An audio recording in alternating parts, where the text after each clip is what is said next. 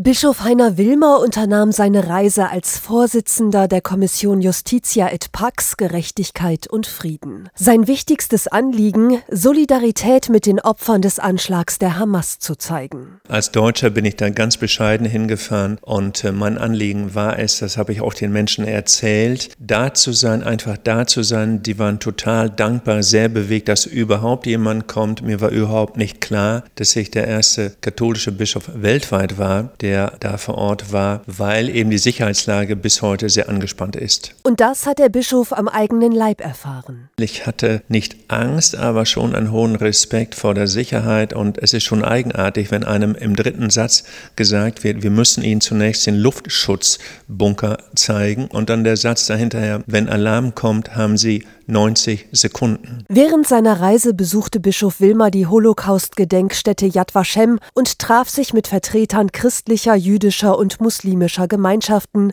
die sich um Frieden bemühen. Dabei ging es ihm vor allem ums Zuhören, nicht darum, Ratschläge zu erteilen. Es ist hochkompliziert und viel, viel konfliktiver, als ich das vorher überhaupt äh, hatte erahnen können. Er befürchtet deshalb, dass der Krieg zu einem Pulverfass für die Welt werden könnte weil es gibt keine andere Stelle in der Welt, in der so viele unterschiedliche Interessen aufeinanderprallen und es wäre bitter, wenn daraus ein Flächenbrand entstünde. Sagt der Hildesheimer Bischof Heiner Wilmer nach seinem Besuch in Israel.